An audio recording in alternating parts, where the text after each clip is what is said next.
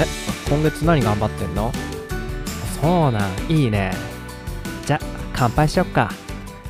牛乳で乾杯。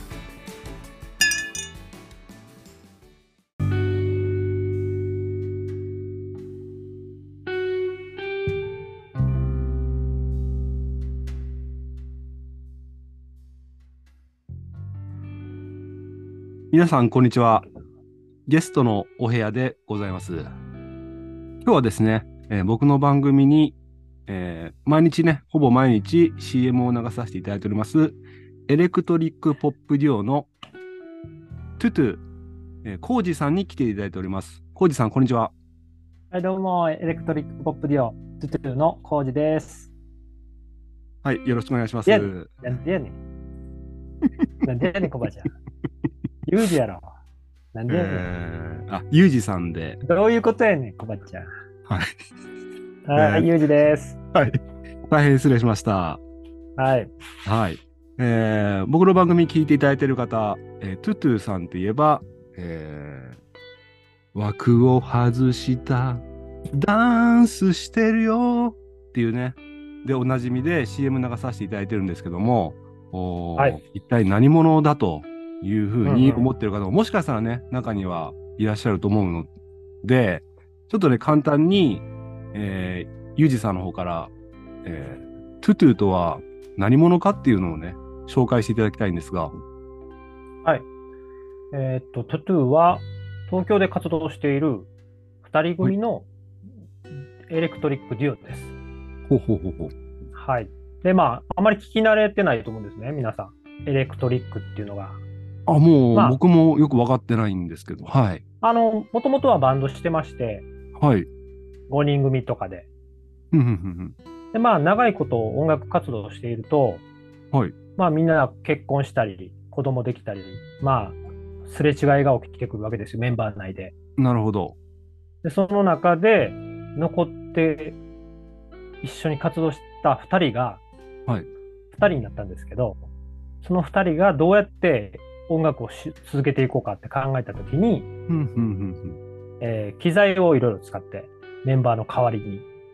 ああ、なるほど。そうなんですよ。それで、エレクトリック。で、ポップなデュオという形ですね。まあ説明めちゃめちゃ下手ですけど。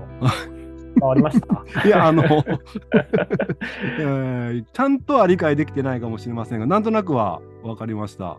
最終的に残ったのが、ユージさんと、あの、泉さん。はい。そうです女。性の方ですよね。はい。来られてて、で基本的にはユージさんがボーカルで、えーはい泉さんがベースでしたっけ？そうです。はい。で、はい。足りんその機材だけだと音楽ができないから、まあ、うん。あのーなんていうんですか、で電子音を入れてるんですか？じゃえっ、とね、えっ、はいと、二、人だけでも一応できるんですよ。あの、俺がうんうんアコギ、アコースティックギター弾いて、あ。はいはい。彼女がベース弾いてと。うん。で、歌を歌ってコーラス入れてっていうのもできるんですけど、はいはい。まあ、もともとバンドをしたいっていうので、うん。音楽を始めたきっかけがあって、はい。で、やっぱ特にベーシストなんてドラマーがいないと、うん。まあ物足りないと。ああ、確かにそうですよね。んそうです。ね。それで、そこでメンバーを集めて、えっと、東京に来る前が、あの、えっと、少し海外の方いまして、はい。はい。で、その海外行くときに、元大阪でずっと活動してたんですけども、うんうんそれで今までのメンバーが辞めて、うん。はい。で、アイルランドで、現地のミュージシャンとレコーディングして、おでその、CD を東京で、うん。えっ、と、活動して広めていこうと思ったんですね。はいはい。で、メンバーを集めようと思ったんですけども、うん。まあ、コロナというあ集めづらい環境があって、はいはいあ。はい。で、そこでいろいろ考えてるときに、えーそういう電子音、うん。機材を使ってドラムを流したりできるんですね。今今やったらその、えっと、カラオケじゃないんですけど、後ろから自分たちで作った音を流せるんですよ。なるほど。そうそうそう。じゃあ、メンバーが10人編成だろうが何だろうが、その機材さえあればできるってことで、はい。はい。そういうふうにやってみようって言って、今はエレクトリックポップデュオっていう。なるほど。そうなん僕、初めて聞いたんですけど、トゥトゥさん以外にもそう言ってやられてる方っていらっしゃるんですか、結構。日本、日本では少ないと思います。海外のバンドでは有名な方とかはい。結構いてます。同じような形態で。あ、そうなんですね。はい。へえ。そうなんですよ。いやー、ちょっと勉強になりました。でこの 泉さんと、じゃあ一番最初から一緒にやられてるんですね？初期メンバーそうです。うんうん。えーっとね、そうですね。もうほぼ最初ぐらい、5年後ぐらい、俺がバンドやってから、はい。5、6年経ってから泉が入ってきたんで、うんうんはい。うん。なるほもう今どです。10、16年ぐらいかな。あ、16年間。はい。はあ。かなりじゃやあ、かなりじゃあ、あれですね。もうお互いのいいところも悪いところも知りつつ、一緒に頑張ってそうなんです感じはい。ラジオ、ポッドキャスト番組、日々の取りこぼしっていうのやってるんですけども、はいはい。まあそれ聞いていただいたらわかるんですけども、はいすごく仲が悪いっていう。まあ仲が悪いというよりも、はい。泉が俺を嫌ってるという。いや、そのことを僕、まあ、あの、エレクトリックポップデュオ、ポップ、ポップは入るんですよね。そうなんですよ。本当はロック、ロックバンドをやってきたんですけど、あなんかこの際もロックっていうのを言ってると、あ、はい。矢沢永吉さんとか、はい。なんかそっちのイメージ強いじゃないですか。日本。ああ、はいはいはいはい。ロケンロールみたいな。はい。それうんざりやと思って。うんうんそれでもうロックっていうのを外してポップにしようって。なるほどですね。そうなんですよ。で、まあ、泉、俺は泉さんのこと大好きなんですけど、あの、俺は嫌われてると。バンドの、バンド以外の仲はめちゃくちゃいいんですけども、はいはい、はい。バンドになった途端、まあ考え方の違いというか、うん、まあ俺、あの、すごくこう、向上心ないんですよ。あの、最新のノートに書かれてましたね。そうですか、読んでいただきました。はい、読みました。そうなんです。あの、はい。もう向上心というものを持てば、はい。あの自分という人間がこうダメになっていくような気がしてて、なるほど。そうなんですよ。まあ導き出したと答えというか、それが自分の答えってる感じなんですけど、うん、もう自然体で、うん。生活していきたいなと思ってるんですね。なるほど。なんかすごく共感できる部分もありましたね。あそうですかはい。本当ですかなんて言うんだろう。やっぱり、なんだろう。まあ、まあ、ポップデュオの概要はあれとして、はい。大体はつかめたんですけど、やっぱり今日一番聞きたかったのは、その、はいまあ、残ったメンバー、泉さんとの、はい。この、僕もポッドキャストね、あの、日々のトルコ星も、ニンラジも聞かさせてもらってるんですけども、はい。あの、泉さんとの絡みが僕、おおかしくてですね、あの、あの、ユージさんがたまにはい僕に映る時があるんですよ。僕絶対泉さんと絡んでたら、絶対同じこと言われとるわって思う時が ちょいちょいあって、絶対泉さんも僕に対してああいう感じで言ってくるんだろうなとか、すごいね、勝手にユージさうんん。に共感してるのが結構あるんですね。あ、そうですか。うーん。でっか。あ、ユージさん、今これ言ったから、あ、泉さん絶対言ってくるなと思ったら、あ、言ってきたと。うんうんうん。でも、どこ、どこで、この泉さんの沸点が、あこう、出てくるところとかも分かり始めて、あ、そうですね。それも分かり始めました。う。ん、面白いなと思ったんだけど、やっぱり16年間も、やっぱね、やってきたっていうことで、まあ、ただの仲悪いじゃなくて、仲がいいからこその、まあ、発言だったりするのかなっていうふうにも思ったんですけど。うんうん。そうやと思うんですね。だから、うんまあ、16年前はそんな感じじゃなかったんですよね。あ、そうなんですか。そうなんです。あの、はい俺もすごく若かったんで、はい。あの、生きてたと思いますし、あはいはい。なんか言われてるのはい聞きましたね。はい。そう。なので、うんまあ、そこでちょっと、その、えーっと、限界集落で住もうと思って、ほうほう。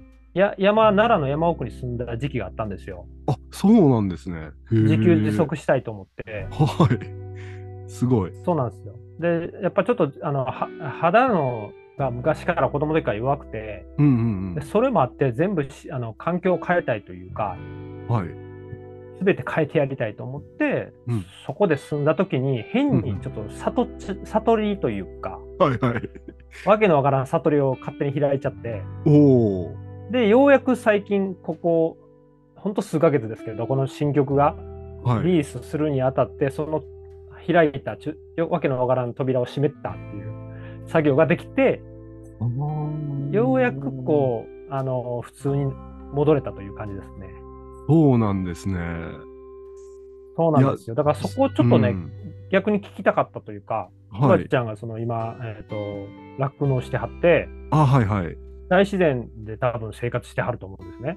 うん、まあ、中途半端な大自然ですけども。あ、はいあ。そうですか。えそこで、その、い今の生活をしてると、なんか、あれ、変にその、悟ったりしません？ああ、それでも分かりますね。あの、そうんの自然の中で、はいはい。まあ、その朝日を見たら、こう、それが一番こう、えっと、宝物に見えたりとか、まあ、夕日もそうなんですけど、なんかそういう、あの、お金とか、なんかそういうものじゃないものに、すごくこう幸せを感じてしまって、それ以上何もいらないと思ってしまうようになっちゃったんですよ。なるほど。よくわかります。ううんん、うん。そこを、その扉を閉じるのにすごく時間がかかったっていう感じなんですけど、ああ。開けちゃって、開けちゃったらもう、それが心地よすぎて、なるほど。そうなんですよ。いやーまあぼ僕もあのーこちらに帰岡山に帰省する前は11年間、まあ、ある運送会社で働いてたんですけども、もうそれこそ働いてる拠点っていうのは新宿とかまあ新宿が中心だったのかな。でまあ人混みの中働いてて、で、まあ、給料はそこそこあったんですね。それこそ額面で言えば月に80万とかよく言って行く時でね。そうそう。お金には全然苦労してなかったんだけど、やっぱり、は当時は本当に忙しくてですね、うんうんでまあ、グループの中の、まあ、センター長っていうのにもなって、うん。はい。まあ、センター長だから偉いってわけじゃなくて、上にも行って、下に部下ができてて、うんうんうんうん。板挟みの時期が後半4年ぐらい続いて、もう、いろいろ嫌になっちゃって、うんうん、幸せってお金じゃねえよと思って、時間がとにかくなくなっちゃって、あー。でもう東京の生活とかに疲れて帰ってきたんですけどで今うん。帰ってきたら帰ってきたで酪農業界が、まあ、大変な苦境になってきて、そうですよね。うんううん。ん、客観的に言えば今の方が辛い現状に見えるかと思いきやうん。意外と心は平安で、やっぱそれはやっぱ田舎暮らしだからこそうんなのかなとかって、まあ酪農っていうね職業柄もあるかもしれませんがやっぱりさっきユージさんが言ってたように、朝日とかうん。夕焼けとか、かけがえのないパノラマが 目の前に広がってるのでやっぱり、うんもうもう邪念とかなくなってまあ単純に目の前の景色が幸せだなって思える瞬間とかがよくあるんで、うんうんうんうん。そうまあ今でお金が稼げれば一番いいんでしょうけれども最高ですよね。うんう。んそうですよね。さっき言ってた意味はすごくわかります。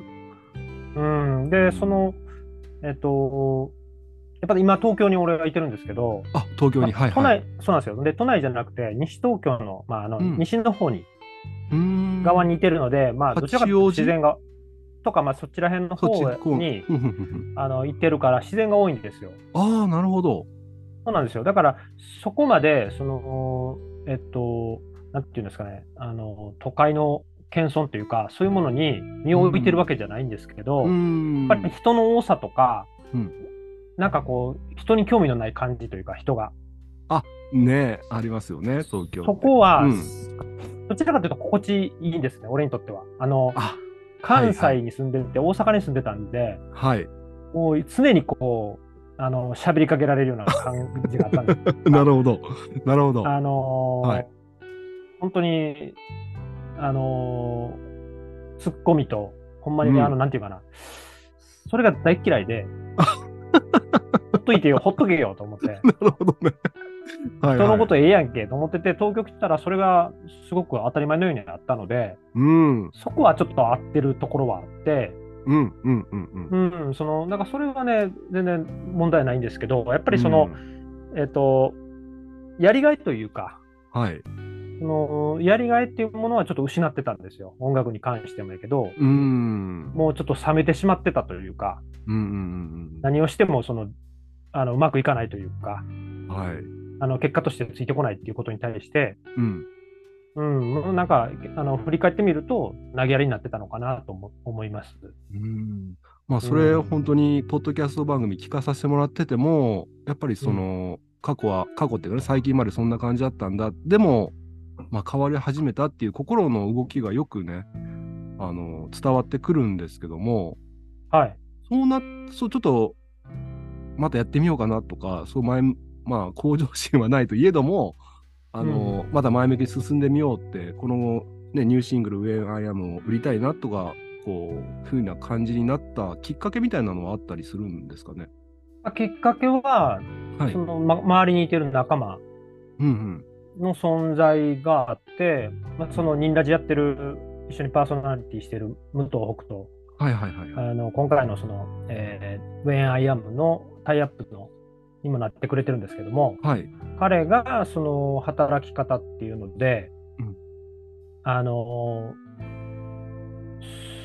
なんていうかな、彼のと一緒にこの作品を作ってる中で、はいすごくこう楽しさを思い出させてくれたというか、この作品を作っていってこうみんなに届けようよっていうようななんか純粋な、昔持ってたようなあー16年前にはあったような感覚をはい。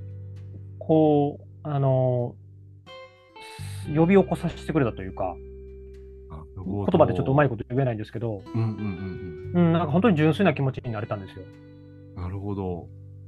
ここがやっぱり一番大きかったのかなと思うんです。それで、あと作品ができて、はい。作品がすごくいいものになったっていうのは、いや素晴らしい曲で大す。よねありがとうございます。うん、これ作詞作曲は誰がやられて一応、あの、えっ、と、武藤北斗と、俺が、ユージがあ共同でなるほどなるほど。はい。あ書いてるんですけども、ーはい。あの最初に俺が歌詞を全部書いて、まあ、彼がはい。今回初めて、えっと、作詞作曲さ作詞をさやったみたいなんですね。はあはあまあ、彼は工場長なんで、はい、そうですよね。工場長ラジオですよね。やってますよね。。あの、彼は、だから今まで音楽に全くそんな、えっと携わってるわけじゃないから、はい初めて曲を作るのに参加したんですけど、最初はそういうつもりじゃなかったんですけど、うんうん俺が詩を書いて、彼にこんな感じの曲をしようと思うって言って、うんで言ったら、ちょっとこれを、あの、一回詩を書いていいかなって彼から言ってきて、はいい。いよ、ど書いてみてって言って、で、書いてきた、その戻ってきた詩が、俺が書いた最初の歌詞が、はい。もうなくほとんどなくて、サビだけのそのダンスしてるよっていうところだけは残ったっていう。あとは全部彼が書いたっていう。うん、なるほど。あ、そうなんですよそんな裏輪が、裏側があったんですね。そう、やっぱりそ、その、うんあの思いがその10年間のフリースケジュールっていう働き方を彼がして会社でしてるんですけど、はいそれの思いがやっぱり彼がやってきた歩んできた道やからやうん。っぱり彼の言葉にすごくこう説得力もあるし、はい。うん、なんかそれはいいと思ったんでそれを行こうとそれ採用しようっていうことでなるほど。いや、歌詞読まさせてもらったんですけど、深いですね、ちょっとこれは考えさせられる感じでしたね。いや、すごい、なんて言うんだろう。こう、一回読んだだけでは、うん、入ってこないん、入ってこないって言ったらいい言い方が悪いですけど、なんだろう。これ読んでも大丈夫なんですか？あもうもう大丈夫です。すべての始まりさえ問い直した日々。重なる時間が時の枠を外した。どういうことなんだろううんうん。うんととか。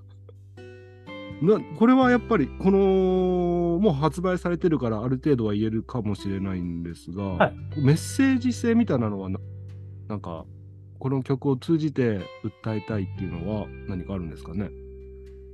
そうですね、その、うんえっ、と、パプアニューギニア海産という会社の、はいはい。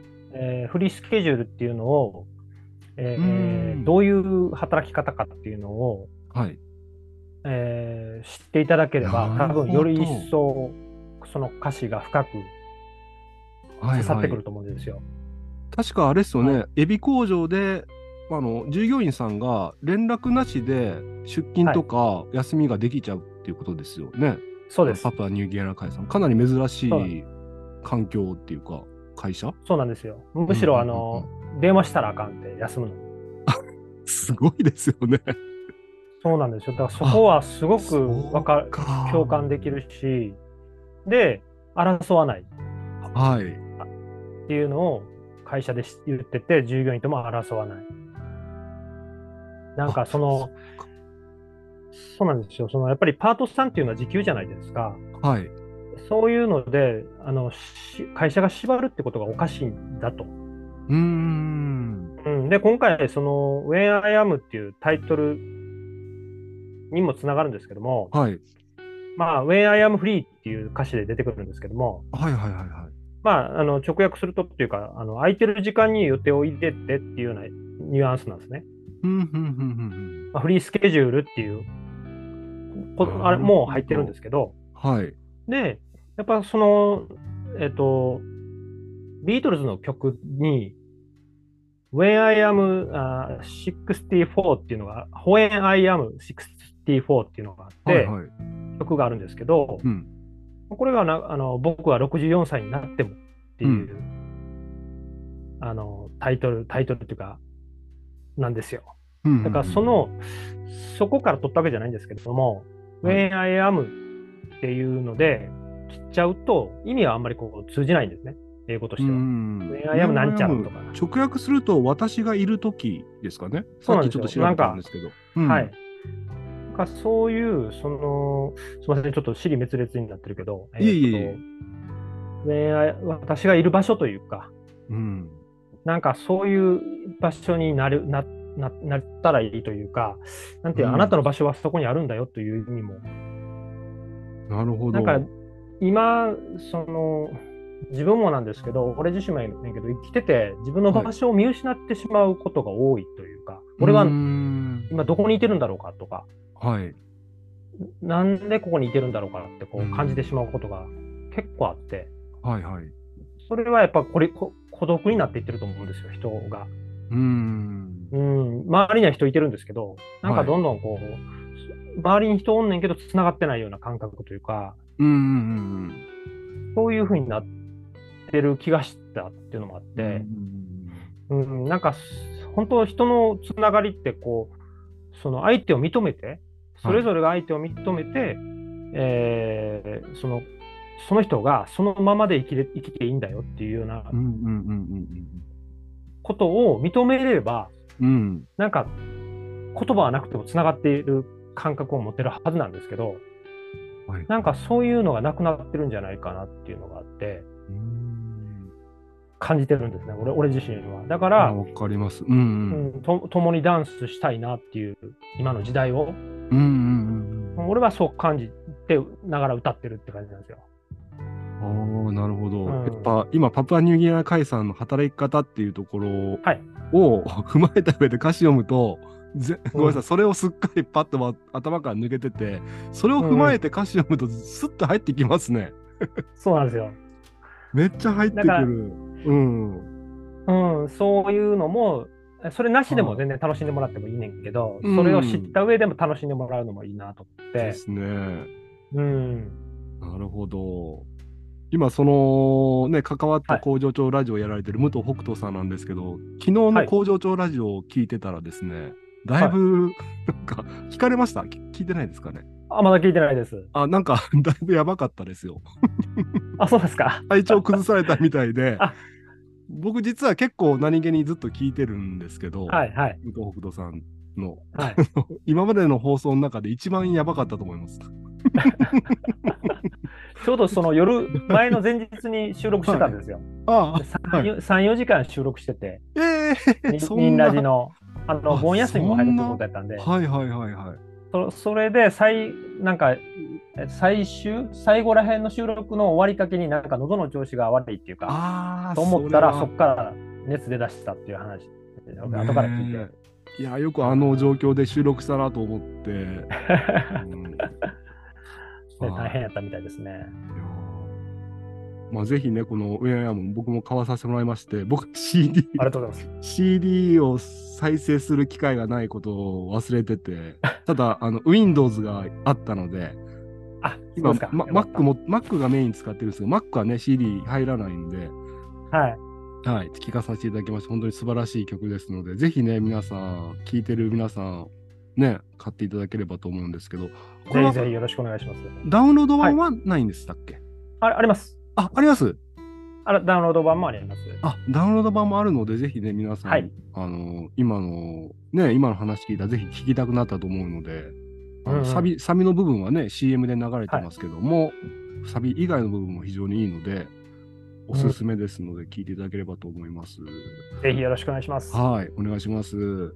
で、今、ポッドキャストの話がちょっとちらっと出たんですけども、はい。ちょっと、その辺を聞いてみたいなと思ってて、はい。こう最近、さっきのね、工場層ラジオの武藤北斗さんの 話じゃないんですけど、うん。あの僕が好きなポッドキャスト配信っていうのは、カチッと作り込まれた番組ではなくて、あのうん心の声が聞こえてくるような番組が結構好きなんですね。だから昨日の工場長ラジオもかなりグッとくるものがあって、えそ の、なんだろう。あの、まさに心の声っていう感じだったんでなんか、ユージさんとか泉さんとかが、このポッドキャスト番組、結構ね、ほんと大先輩で昔からやられてると思うんですけども、なんか発信する、ポッドキャスト番組を発信するにあたって、なんかこういうところに気をつけてるとか、こういう思いで発信してるとか、何かそういうのがあれば聞かさせてもらいたいんですけど。うん。うんとね、ポッドキャストはね、そんなに長くないんですよ、やりだしあたのが。本当ですか？なんかすごいアーカイブ残ってますよね、でも。あのね、最初の頃、その、もう、えっ、と、結構なペースで撮ってたので、はいはい。同じように、あの、コバちゃんの番組みたいにあ、撮ってたので、長く見見えますけど、はい。多分一緒ぐらいちゃうかな？1年半ぐらいですもん、まだ。あ、や本当ですか？えーじゃあ同じぐらいですね。そうなんですよ。あ、えっ、とね、ごめんなさい、ちゃんと見てなかった。うん。えっ、とね、やりだして、うんその、最初は泉さんがはいやろうと。はい。やっぱりその全く SNS とかもしてなかったんですね。で、東京来てから、あの、どうやって広めていくかってことを考えたときに、やっぱり自分たちをさらけ出していこうよっていうこうん。とを、今まではそういうのをどちらかというとミュージシャンに結構ありがちだと思うんですけど、はい。その別に自分を知ってもらわんでもいいと。っていうような人が多い印象はあるんですよ。ミュージシャンっていう。うんうんで、やっぱりその音楽をあのやってる、音楽さえ聴いてもらったらいいっていうようなうん。うんうん。感じでやの人が多いと思うし、俺はまさしくそっちやった、そっちの人やったんですね。はい。でも、やっぱりその自分がこんだけ、えっ、と、まあ、ヘタレでどうしようもなくて、えーっていうところを出していいかないと、ラジオっていうのは全然喋れなくて、カッコつけてても全然喋れないんですね、俺の場合は。ですね。うんうんうん。うん、そうなった時に最初の方はもう本当に全く言葉が出てこなかった。ああ。泉が、泉さんばっかり喋ってたっていう状況だったんですけど、はいや。っぱりそれ、ちょっとずつ、あの、こやっていくことによって、で、ニンダジっていう番組をやり出してからは、うん。やっぱり、あの、さらけ出すことも、その、言葉の選び方も少しずつですけど、うん。あの、自分の言葉っていうのがやっと見えてきたというか、うん。うん、で、話も俺下手やし、いやいやのそんなことないですお面白いことも言われへんし、その、なんか、本当に弱音ばっかり吐いちゃうことが多いんですけど、だから今、日々の取りこぼし一人で撮ってるんですけど、ああ、そうですね。うんそうなんですよ。あの、泉さんが家出しちゃって、で、今、彼女は、に日々の取りこぼしっていう番組では、えーいないんですけど、うん。そういう一人語りしてると、もよく特に、うんあの、なんか自分の内面に入り込んでいっちゃって、うんうんうんぐちぐちぐちぐち言っちゃうんですよ。それはまだ 解決できてないんですけど、こうやっはいて対面で、対面、今はズームで小林ちゃんとお話してるんですけど、はい。こういう状況になるとだいぶリラックスして喋れるようになってきまああ、うんうんした。まだ一人で喋るのはきつくて、週1で配信したいんですけど、うん。はい。なかなか。だか、らなコバちゃん、コバちゃんが毎日上げてるのを見ると、すごいなと思って。まあ、ただの変態ですから。だからその変態はねは、い見習いたいなって。今、ちょっと自分の変態なところをはい。あの見つけようと思って、はい。模索してるというか、探してるんですけど。ああ。なかなかいやでも、もう、うんでも、その素の感じが非常に作り、作ってない感じがすごい伝わってくるから、ゆうじさんの一人喋りって。うーん。なんかその迷いながらも喋ってるのも伝わってくるし、変に格好つけてないなっていうのも伝わってくるから、僕そういうのを好きなんですよ。そうです。だからその、うんそれを何を喋ればいいかっていうことが未だ見つかってないんですよ、テーマが。その、えっと、テレビ見ないんですね、基本。で、ネットもほぼ見ないんですよ。はいはい。はい。だから情報が遮断されてて。じゃあないじゃないですか。はい淡々とした生活の自分のそのところを語っても仕方ないし、だから最初の頃は一日一食にしたとか、はい。あのいう話を言言ってたんですけど、はい。まあ、泉さんからは何がおもろいねんと。お前の一日一食の話、誰が聞きたいねんと。音楽の話せえやっていうことも突っ込まれて、まあ確かにそうやなと思って。うんで、まあちょっと最近は今思い出したんですけど、はい音楽に夢中になってるので、はいその自分のその音楽にのことに関しては喋れるなと思うんですけども、うんそれも誰が聞きたいねんっていうところに、ちょっと一人で突っ込んでしまうんですね。なあ。うん難しいですよね。ああ。そこをもういいね、変態になって、俺はこれでええねん、俺の話聞けやぐらいの、なんか感じになるうんなるように自分をこう、持っていけたらいいのかなって、コバちゃんの話を聞いててもあ感じるとこあって、なんあ。かもう、んあの、お嫁さんっていうか、が出てきて、いや、うんあの話してはるのを聞いたら、はい。コバちゃんが、はい。わここんな感じでもいいなと思いながらね。あの、あ、最近のですか、それ？そうそうそう。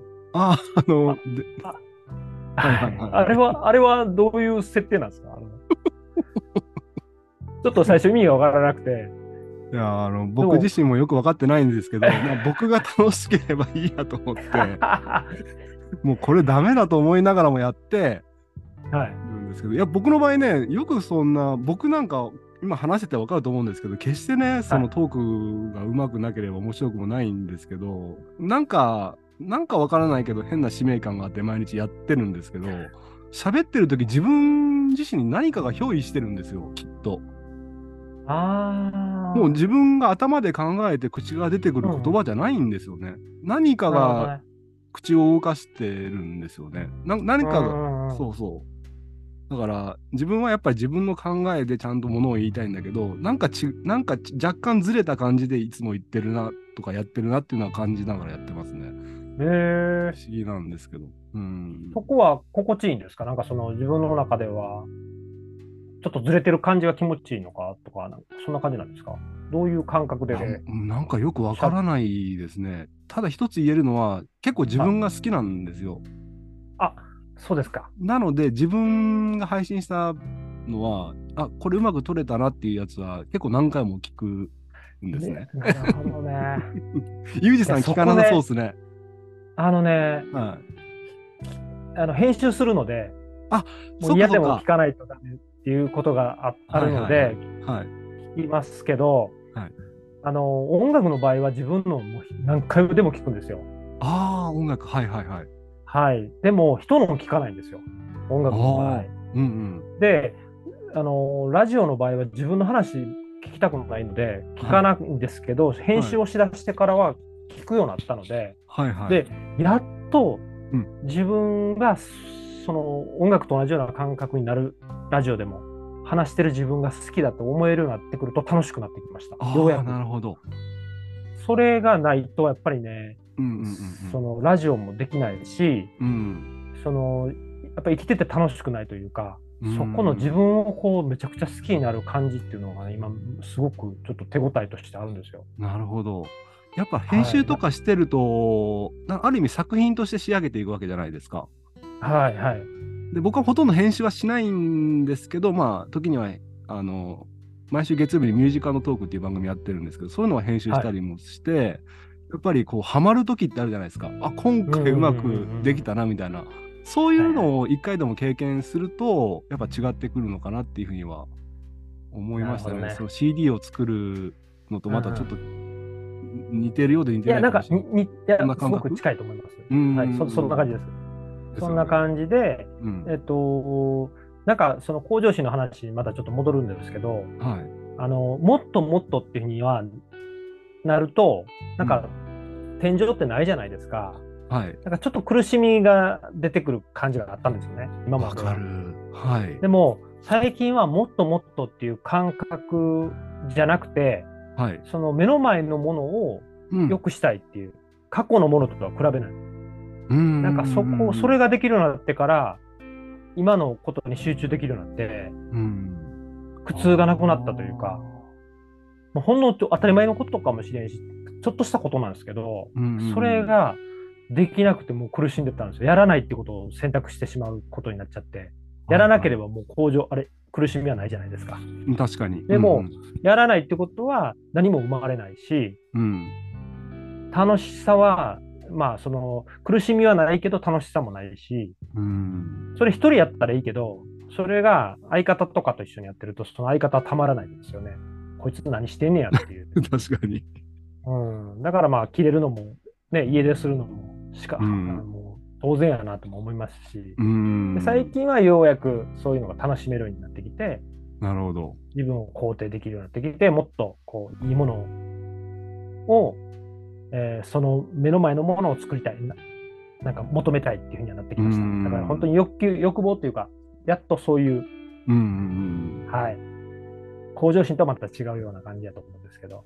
うん。そのユージさんの心の移り変わりっていうのは、泉さんはどういうふうに受け止めてるんですかね？まだなんか、なんか ちょっとこう言い方申し訳ないですけど、まだなんか不満を持ってそうな感じの言葉とかはちょいちょい出てくるなとは思ってるんですけど。そうですやっぱりあの言葉はね、あの、は移りえ簡単に嘘つけるじゃないですか。やっぱ態度は、行動やったり態度は、もう結果として出るから、うん。やっぱりまだまだその、え今まで、えーっと年数がかかるというか、うんうんうん本当にそれをちゃんと実行に移して、えー形にして、それを継続してやっていったときに初めてその彼彼女ももう何も言わなくなるというか、はい。た確かに言ってましたね。言葉だけだとまだ信用できない的ななんか信用できないというかその行動がまだちゃんと見えないみたいなこと言ってたからなんか言ってた気がしますね、そうなんですよ、ん。そういう。そういうのはすごく理解できるし、うん。うん、やっぱり俺もすごく口だけなんで、もう俺は、あの、本当にすぐサボっちゃう、サボるから。うん、だからやっぱそこら辺の、なんか、じ口だけで今まで言う言うところもあったんですよ、その、なんか、まあ、ごまかしというか、はい。なんかそういうことがもうすごく嫌になってきて、うん。うん、目の前のことに一生懸命やってれば、もう口、その、そういうことを言わなくなるし、うんまあ今は本当に目の前のことを一生懸命やってるって感じですね。なるほど。うん。いやすいません。なんか僕なんかポッドキャストだけ聞いててなんか知ったかぶりみたいなこと言っちゃってたなっていうふうに思ったんですけども。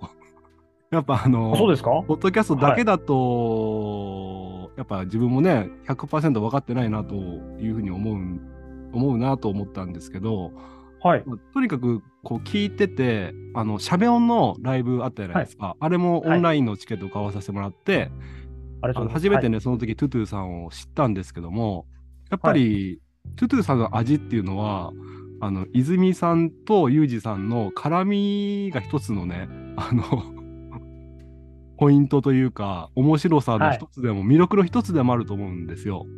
はい。で、あの、ライブでも結構、こう、泉さんが若干毒を吐くような感じのトークで、ユージさんがちょっと軽くボケるみたいな、そんな感じの雰囲気を感じて、あ、面白い人たちだなと思って、その時からポッドキャストも聞かさせてもらえるようになって、はい。はい。嬉しいですね。はい。で、やっぱり、ポッドキャスト聞いたら、やっぱりそのまんまだと思って、結構面白い、ね、内容の話だなと思ったんですけど、はい。なんか泉さんがこうユージさんに対してこうツッコミを入れるってことはよく聞くんですけど逆にユージさんが泉さんに対してちょっとこここうしてほしいなとかああしてほしいなとか、はなんかそういったことはあんまり聞かないなと思うんですけど実はなんか心の中ではこう思ってるとかっていうのはあるんですか？あえっとね、はい。ちょうど、え2日前ぐらいにニンラジの収録があって、はいはい。あのー来週の木曜日ぐらいに上がると思うんですけども、はい。楽しみ。その、そのことについて話してるんですけど、あ本当ですそかの 相方が好きすぎる問題っていうので、撮ったんですけども、ほうほう。あのー一緒にやってて、その彼女のことが大好きで、あと、武藤北斗のことも俺はすごく大好きなんですね。で、好きすぎると、はい相手のあの悪いところとか、突っ込みどころ、なんていうかな、指摘するところがはい見えなくなるというよりは言いたくないし、うんその彼女、彼らが言うこ言うことは、はいそれはそれでいいんだって肯定してしまうんですよ。俺は。なるほどそうなんですよ。だから、はい。はいはいはい。それは、ま、彼女が、泉さんが言ってることは間違ってるっていうのは分かってても、はい。それは違うと思うよと思うことも言わないようになってい、どんどんなっていってしまって、うん。ううんと昔はもっとこう言ってたと、もうそれちゃうよとか、いっぱい否定してたんですけど、はいはいでそれは最近、その、えっと、星座占いとかちょっと興味あって、番組内でもやってやってるんですけど、はい。そこで自分が、俺は蟹座なんですけど、はい。そうで、蟹座はこう心の中に好きな人を入れちゃったら、はい。なんかもう、そういうあの習性というか、なんか性質があるみたいで、はいはい。なんかそれが分かってからちょっと納得しだして、そこなるほど。は俺にとって心地いい、俺はそういう人の好きな人と接するときに、はい。こういう感じに自分がいてると気持ちいいというのが分かってきて、うんうんうんそれが分かり出すと余計こう、なんか相手のことを何も言わなくなっていくというか、ってなってたってことは分かって、はいでもはい最近はこれはこうしたいんだっていう自分の主張はしていこうかなっていうふうに思うようになってきました。だからうん。彼女の考え方はそうかもしれんけど、俺はこういうふうにしてみたいと思うねんっていうのを伝えるように。うん。そうしないと、相手はその自分のことを意見ばっかり、えー受け入れて、うん。何もお前は考えてないやないかっていうような、なんかこう、ふうになっていってたっていうのがあったので、はいはい。それ言ってましたね確かに。うん。そうなんですよ。でも、その、確かにそうなってたし、任せっきりになってたし、うんでも、そうじゃなくて、きっちりと、俺はこういうふうにしてみたいっていうのは伝えるようにしていこうって、今は心がけてますね。うんそれはやっぱ最近の配信聞いててもあそういう風に変わってってるなっていうのを感じてましたあ、そうですか。うんいやーそうなんですよ。だからそこら辺はすごく意識してます、今。うんうん。意識してるし、えっ、と、この、あと、その、すごく俺期待してるんですよ。あの、いろんなものに。はい。それが、あのやっぱり良くないってことに気づき出して、うんうんうんうんうん。うん、期待というものは裏切られた時に本当にこう、裏切られたっていうか、その期待してた分、期待が外れた時には、なんかすごく落胆したりするじゃないですか。そうですね。うん。それが、いろんなことに、あの期待をしてるから、うんそこをやめたら、本当にすごくあの生きやすいんじゃないかなと思って、試してみて、今やってるとこなんですけど、はい本当にそれはすごく楽です、今。あめっちゃ共感します僕もそれ漠然と思ってたことでもあるし、はい。最近僕も特に思うことでやっぱり別のポッドキャスト番組でも、僕がきよく聞いてる番組でも言ってたんですけど、やっぱ幸せを感じるのに一番手っ取り早いのは期待をしすぎないことだって言ってたんですね。うんうんうんうん。あまさにと思ってなんかそこで答え合わせができたっていうかさっきのミキさんがおっしゃったって通り期待して裏切られた時自分の思い通りいかなかった時はやっぱり不幸でしかないじゃないですか。そうなんですよね。うんだから、そのもう自分自身にも期待せえへんし、うん。自分の人生にも期待せえへんし、うん。人にも期待をしない。うん。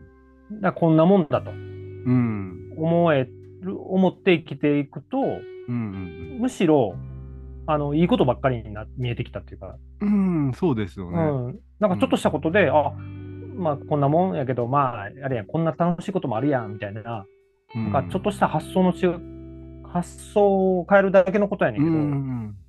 すごく、あの、見える世界が変わってきて、そうですよね。そうなんですよ。で、世の中のせいにもしてたし、期待してたし、うん。なんかね、すべてに期待してたんやなってことが分かって、少しこう、ほっとして、今は期待はしなくなって。うん。うん。まあまあ、こういった今収録させてもらってますけどこういった収録も考え方一つですよね。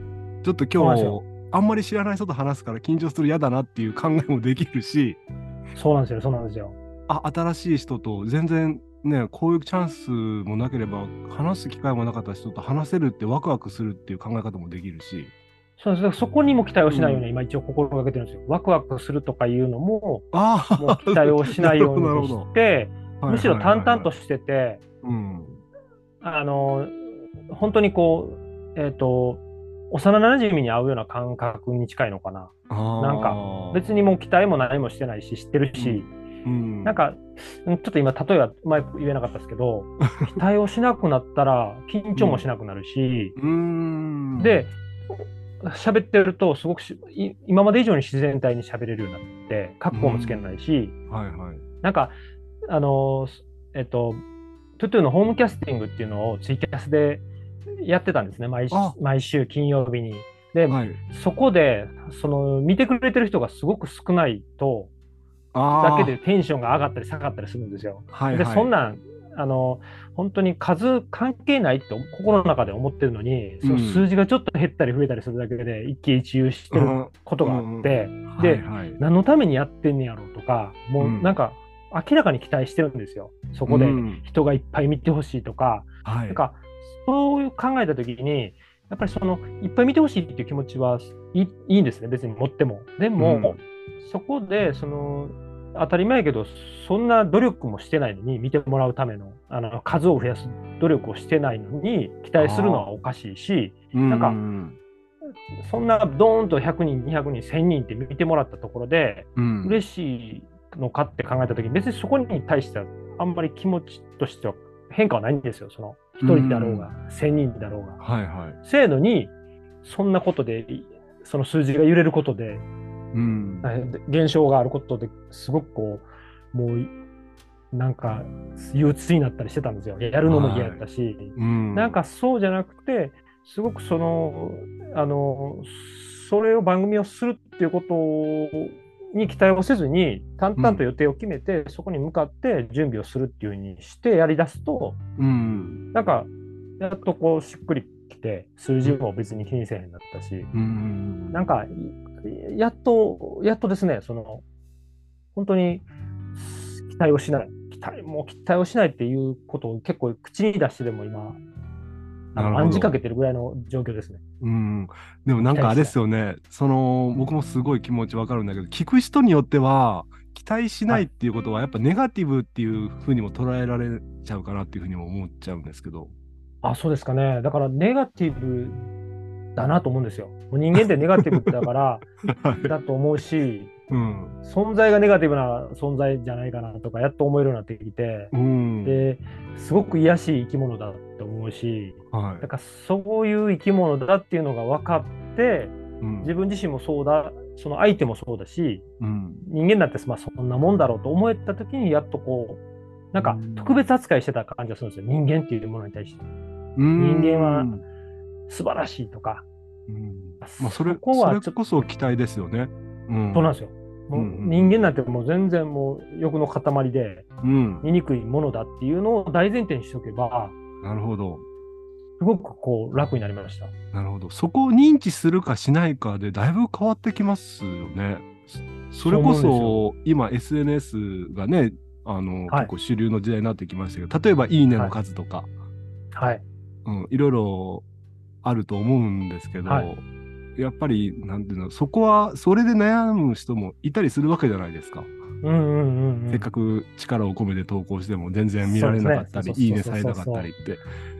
で、そういう人ほどやっぱり期待してるってことですよね。やっぱり。そうなんですよ で SNS を俺はやったことなくて、はい1年半、ちょうどこのラジオを始める時ぐらいからやりだしたんですけど、うん。もの全然気にしてはないんですけど、うんどうやったら見てもらえるやろうっていうのを考えた時に、うん。なんかいろいろ本読んだりもしたり、どういうふうにしていけばいいかっていうのを見たんですけど、うん。やっぱどれも、その、まあ、やって数を増やせるかもしれへんけど、はいなんか一時のものであって、俺がやりたいのはそれじゃないし、うん。なんかそういう自分がやれることと、あのまあ、でもやってみたから言えるっていうところもあるので、うん一度試したのは良かったと思うんですね、その数を増やすっていうことに対してあ。でもその数をうん。求めることによって、自分自身がどんどんこう、あの迷子になっていって、うんもっと欲しい、もっと欲しいっていう状況になったのは確かで、うん。で数が減るとか、そのいいねがつかないことに対してなんでやろうとか、うん。もっとどこういうふうにしたらいいんちゃうかなとか、いろいろ考えてやってみたんですけど、うん。やっぱり、その、えっと、期待をしてるから、その、うんいいねなんていうのは、そのつけ、やり方によっては多分相当つくようにはできるやろうし、うん。もう俺がやりたいのは、その、そういういいねが欲しいわけじゃないので、うん。なんか別にそこにいいねがつかなくても全然問題なくて、うん発信して、その誰かがこう受け取ってくれてたらいいなっていうふうにやっと思えるようになったんですよ、純粋に。でもそのための SNS っていうのは活用していきたいなと思って、なるほどですね。ツール一つのほんまにツールですね、ただの。ただのツールであって、パソコンもこうやって使わせてもらって、ズームができてるのと同じ感じで、うん。ここに期待はしてないし、うん本当にあのありがたいなとは思ってますけど、こうやって、うんあの離れたところで、ね、こうやって、会ったこともない2人が、こうやって喋れる、番組通して喋れるとか、はいすごいなと思いながら、そこは本当に喜びを感じてますね。うん。うん。いや、本当にね、欲、欲を持つっていう、まあ、期待イコール欲深いっていうことでもあると思うんですけど、はい。なんか絶妙なバランスは必要なんでしょうね。あの、単純に期待しないとか、単純に欲を捨てるじゃなくて、はい。なんかほんのちょっとは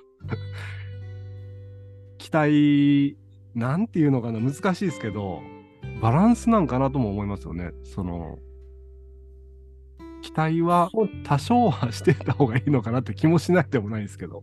なんかね、もうバランス、はいバランスって考えてた時期もあったんですよ。バランスを取らないとあかんと思って。うんで。もバランスなんていうのは、はい。もう自分で取ろうと思っても取れないってことを気づいて、自分の場合はね。だから、ももうそんなことは一切考えなくなりました。それで、欲があ全くなくなってきて、そこに困ってったところがあったので、はい。欲を持とうというふうに強く今は思うようになって、今は意識してるのは、その全く欲がないから、はい。ちょっと意識して、なんかこう欲を自分からも、あなんかすごい欲張ってるなって思うことをちょっとずつ増やしてる感じですかね、今おうん。だからその見た目でも、見た目なんて別にかっこ、えー良くなくていいと思って、内面さえ良ければと思ってたとしたら、ーはい。まあ、それ内面もでも、ね、欲欲の塊なのかもしれないですけどね、欲うん。ね内面欲を降りたいと思ってること自体が、あうん、それもなんか、かなんていうかな、少しはちょっとこう、えっと見た目もあ。はい。こうかっこいいと思われる思われるようになりたいなっていうような感覚を持つようになったりとか、うん。うん、ないなんかそこの、そういうなんかちっちゃいこととか、なんかなんか人間臭いというか、まあ、それを楽しめれるようになったらいいかなと最近は思ってるんですけど、うんうんうんなんか、そうですね、ちょっとよ何言ってるかわからんっていうふうに 大丈夫です。伝わってきます。伝わってきます。うん、なんかうんそうなんですよ。今ちょっとね、そういう欲っていいよなと思って、うん。うん、それを持ちたいって意識してます。なるほど。うん、まあ、ユージさんの心は、まあ、いろんなグラデーションの中で揺らめいているということがうん、分かったような感じがしましたけども、いや、非常に面白かったですね。あああ、よかったです。ね、泉さんとも話してみたいんですけど、泉さんも自分の番組であの他人とあんまり話したくないっておっしゃってましたからね。してましたね。うんうんもう結構心の声がダダ漏れの番組だと思って面白く聞かさせてもらってるんですけど。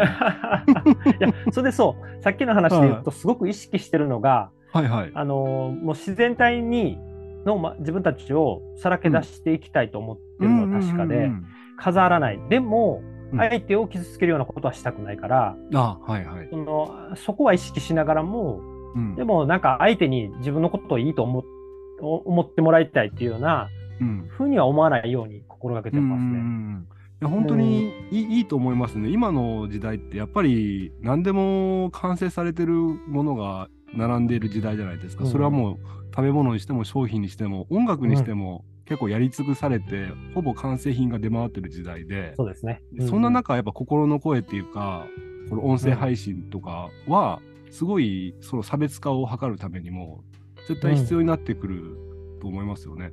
例えばあの、近所にコンビニが3軒あってセブンイレブンローソンファミマってあってはい。ファミマの店長だけがポッドキャスト番組やってて面白い配信してたらそこ行くじゃないですか、同じもの売ってても、うんうんうんそんな感覚になるのかなっていうふうに思ってるからすごいいいなと思ってやっぱそれがそれをきポッドキャスト番組聞いてはい。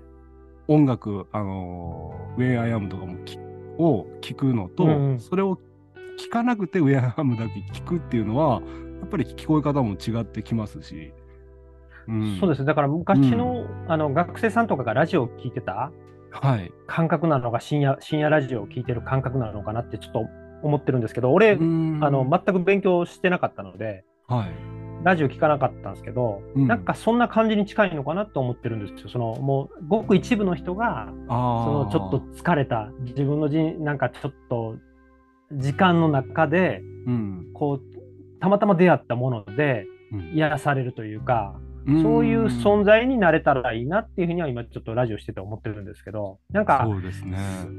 そんな大したものじゃないし、じうん。自分が喋ってることなんて、まあそんなの当たり前やなってやっと思えるようになってきたというか、なんかミュージシャンで俺は音楽やってる、だから特別なことを自分ができる、自分だけの特別なものを番組をしたいとか思ってたんですけど、うん。あそんなんないと思って、みんな同じだって思うようになってきたんですけどね。だから同じやけど、その時その時の心の声みたいなのは全然違うから、それをさらけ出す。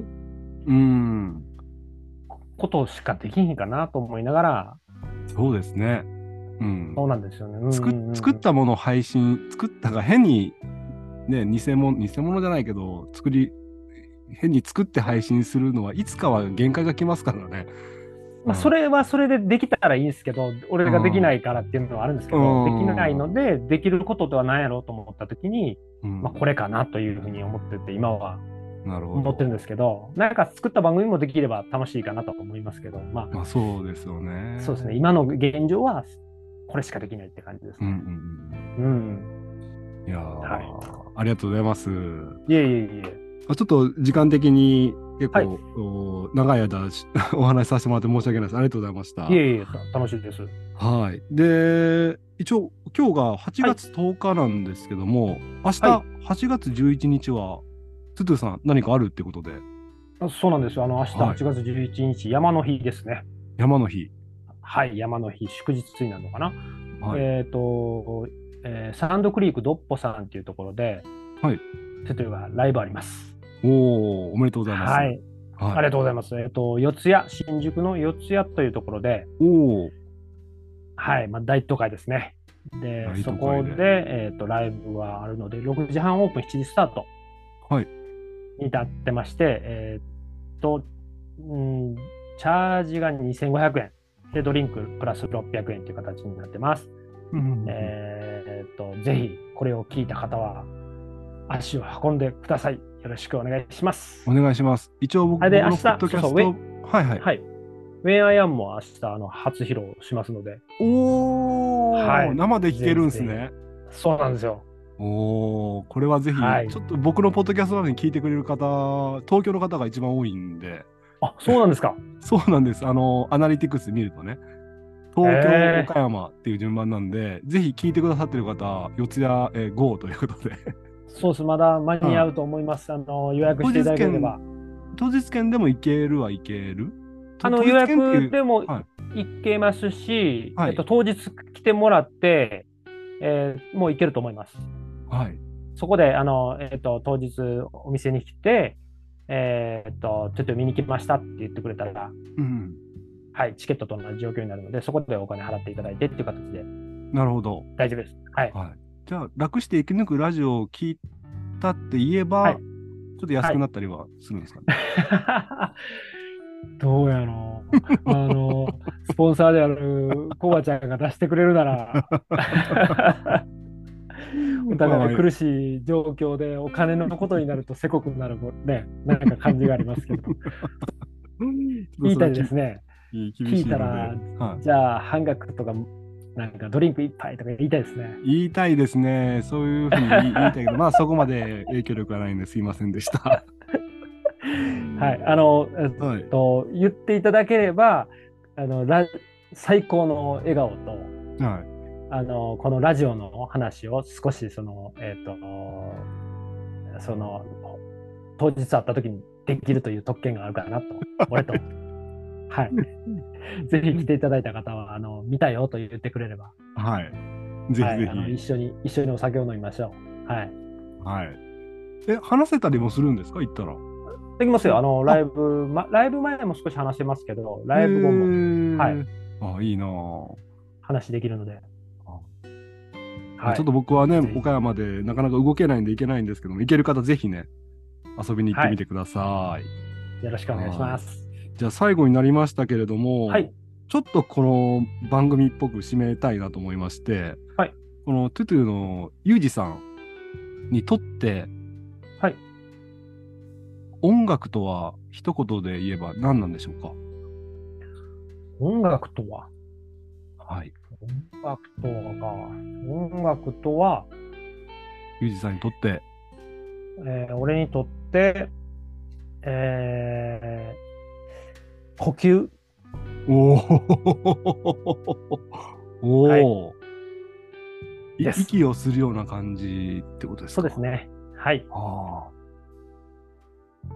いや、素晴らしいですね。絶。対ししないと死んじゃうというか、勝手にするじゃないですか。だから、はいはいはいはい。息が続くまでやってるのかなと。なるほど息を。吸ってる間、はい。と思います。はい。いやー、は出ましたね、名言が。あよかった。ありがとうございました。いや、じゃあ、あ、あのーライブと、あと、あのー、When I Am はいも、えー CD も発売されているということで、ぜひ、これを聞いてる皆様、えー僕の番組でも CM 流させてもらってますけども、ぜひね、はい買ってない方はぜひね、買っていただければと思います。ぜひよろしくお願いします。お願いします。じゃあ、ゆうさん、また機会があれば、またな、はい何か別の形でお話できれば、また面白いかなと思いますので、ぜひぜひ遊んでください。よろしくお願いします。ありがとうございました。じゃあ、ありがとうございました。はい、ありがとうございました。今日のゲストは、エレクトリックポップデュオ、トゥトゥのコウジさんでございました。ありがとうございました。ありがとう、コウジでした。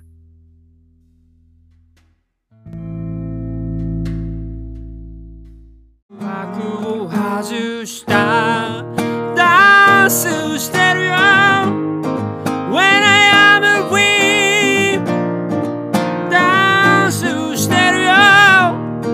君がすべてに意味があった。トゥトゥニューシングル。